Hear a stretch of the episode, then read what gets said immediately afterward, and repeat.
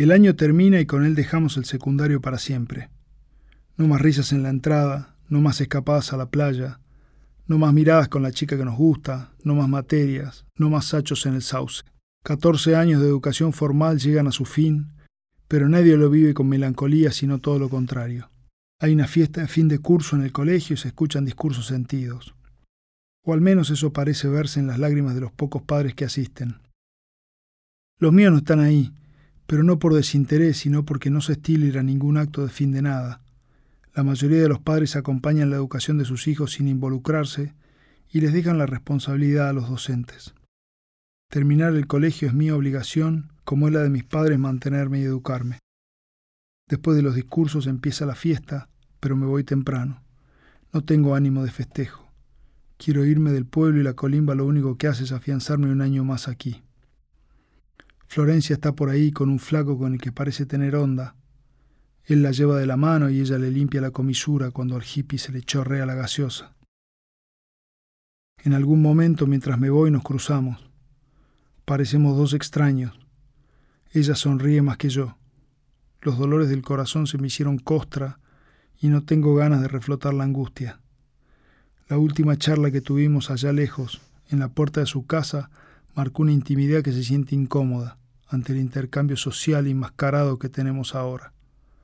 Me cuenta que conoció a alguien, cosa que ya vi, alguien que le hace bien, dice. Me alegro por vos, digo y sueno irónico. Ella se retrae. Pensé que podíamos ser amigos, dice. ¿Amigos? Inmediatamente vienen a mi mente el gordo, el hampa y el caña, y la imagino al final de una fila en la que no corresponde al conjunto. ¿Qué significa eso? Amigos y te venís a casa a fumar y a charlar cosas de amigos. Algo así, dice, ¿por qué no? ¿Acaso no es obvio? Si querés un amigo, comprate un perro, digo. ¿Será que me estoy endureciendo? ¿Será que así se comporta un hombre? O pará, mejor aún, sigo. Cuando te compres el perro, venite a casa, trae al mugriento ese que te hace tanto bien y nos tomamos algo. Una sombra le cruza el rostro. Entiendo, dice y amaga irse. La tomo de la muñeca y la detengo. ¿Qué es lo que entendés? A ver, explícame qué es lo que entendés. Soltame, por favor. ¿Por qué? Soltate si no te gusta que te agarre. Soltate como te soltaste de mí en tu casa la otra vez. Dale, gritame que no te toque. ¿Qué te pasa? Nada, por. ¿Debería pasarme algo? La oscuridad se cierne sobre mí. Hay un cierto placer en esto de ser hombre. Casi tengo ganas de decirle tagarna y ponerlas el salto rana para que sepa lo que es bueno y me muestre respeto. Haceme caso, Florencia, comprate un perro, digo. Llamarla por su nombre la pone a la distancia adecuada para destilar mi ira. Sos buena para eso. Sos buena adiestrando perros falderos que te consuelen para patearlos cuando ya no te sirven. ¿De qué me estás hablando? ¿Qué te pasa? No me pasa nada. ¿Qué te molesta mi tono? Ah, no te preocupes, es el que uso cuando me siento un pelotudo, pero ahora voy a casa y se me pasa. Pensé que había sido clara con vos. ¿Clara como? ¿Clara como cuando le dijiste que no al fideo en la playa? ¿Así de clara? Los ojos se le llenan de lágrimas y no me perdona la estocada. Sos un forro. Bienvenida al club de los forros. Sos igual que todos, no te bancás que te dejen, ¿es eso? Tenés que ser vos el que siempre tiene la última palabra. Bien, macho. Dale, vamos a fondo, dice. Dale, rompamos todo, arruinemos todo lo bueno que tuvimos. ¿Lo bueno? ¿Qué fue lo bueno? Lo bueno era lo que venía después. Lo bueno era seguir juntos hacer cosas juntos, no que me cortara la jeta. No que vinieras a decirme que conociste a alguien que te hace bien y que seamos amigos. Estaba buscando una forma de acercarme a vos. Pésima estrategia. ¿Sabes todo el tiempo que estuve con tu sonrisa metida en el fondo del cerebro? Se hace un silencio. ¿Por qué no viniste a buscarme? dice. ¿Qué? ¿Que no fui a buscarte? Pasé por tu casa cincuenta veces, nunca asomaste la nariz. Ella llora sin gestos. Le caen lágrimas. Cuento unas seis. Pienso que llora por lo que le digo y eso me genera una sensación de poder ambigua. Me gusta, Todavía puedo hacer mella en su interior. Tenés razón, dice. Capaz la que está mal de la cabeza soy yo. Semejante muestra de honestidad desactiva mis cañones que están listos para destruir las murallas de su carcasa. Ahora son mis ojos los que se llenan de lágrimas. Soy mierda humana. Los hombres no lloran. Eso es para las mujeres. Tenés que encontrarte a vos mismo. ¿Qué mierda es yo mismo? Perdóname si te lastimé, dice. Puta que la parió. Yo tampoco le perdono la estocada. Un golpe bajo, tan bajo como el mío. Pero el suyo es peor porque fue honesto. No busca manipularme. Pide perdón. Está en paz con su imperfección, con su no haber podido lidiar con lo que sintió. Yo no. No tengo paz. No puedo desplegar esa actitud de entrega y aceptación ante la realidad de las cosas como hace ella. Ese entendimiento cabal me está vedado por el mandato. La hombría no incluye sentimientos bajos de conmiseración y abnegación ante la propia dificultad. Ella no pudo lidiar con lo que nos pasó y se alejó. Aceptó que no podía, por las razones que fueran, estar cerca mío. Entendió y entiende que no le hace bien y no lo elige, no me elige, y yo no soporto eso. Siento esa elección como un error y no soporto que el error no pueda repararse. Déjame repararlo, carajo. Déjame arreglar esto. Déjame arreglarte. Ella es algo que necesita arreglo. ¿Todo bien? interrumpe el que le hace bien. Todo bien, dice ella. Nos vemos. Se va con él y los miro alejarse. Pienso en ellos dentro de un rato, mimándose, queriéndose, haciéndose bien. Fantástico. Cuando necesites un pelotudo que se caiga trompadas por vos, avísame. Trabajo por encargo. Siento lástima por mí y me voy a casa sin saludar a nadie. Pasa la Navidad y el Año Nuevo, y el brindis por Emilia y los bomberos y el jazz. Mi primo sigue en Alemania. Me llega una carta suya donde me cuenta que sacó número bajo en la colimba. Le tocó el 011, negro el 11.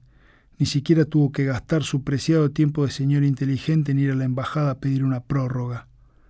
Hay civiles que nunca serán tagarnas. En la clase 63 somos todos iguales, pero algunos son más iguales que otros. El 2 de enero llega el telegrama con la cita. Conscripto clase 1963 presentarse en el destacamento militar andino el 6 de enero a las 7 a.m. para su incorporación al servicio militar obligatorio. El único consuelo de la doctora es que voy a estar en el destacamento local, a escasos kilómetros de mi casa. Menos suerte tuvieron mis amigos. El Caña y el Gordo quedaron destinados al destacamento de Neuquén, a 600 kilómetros de Bariloche, y el AMPA, por lejos, es el que peor la ligó lo mandaron a Comodoro Rivadavia, el último confín de la tierra. Mi último fin de semana como civil pasa entre los discos de jazz del ingeniero y las ensaimadas domingueras de la doctora. Durante la última cena, mi hermana del medio pregunta a dónde me voy, con una mezcla de desprecio y desconcierto. A la colimba, contesto. ¿Qué es eso? pregunta ella. El ingeniero se levanta de la mesa y yo esbozo una respuesta rápida y sigo comiendo la bacanal de pollo, carne, ensalada y puré que la doctora hace desfilar delante mío, como si la comida fuera almacenable en el cuerpo.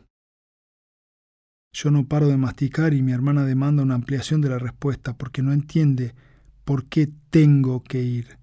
¿Cómo es posible que no sea una elección sino una obligación?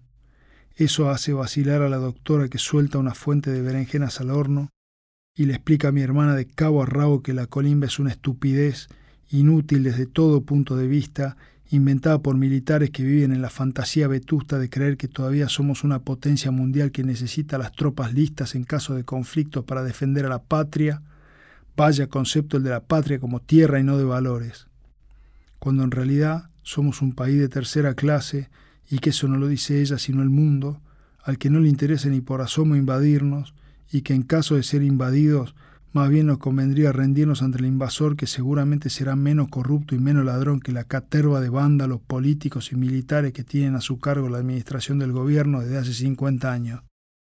Todos parte de la misma lacra anquilosada en las bancas del Congreso, cuando hay Congreso que en lugar de invertir en ciencia y educación para en 30 años tener un país próspero y decente, destina el dinero de los impuestos del pueblo a mano de obra gratuita para sus quehaceres diarios reduciendo a los conscriptos a la categoría de servidumbre bajo el amparo del paradigma judío-cristiano, idiota e ignorante en el que vivimos.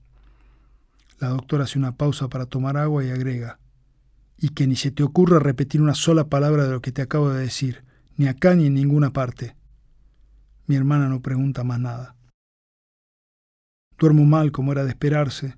Me despierto una y otra vez, ansiando que la noche no termine nunca, pero como toda noche, termina.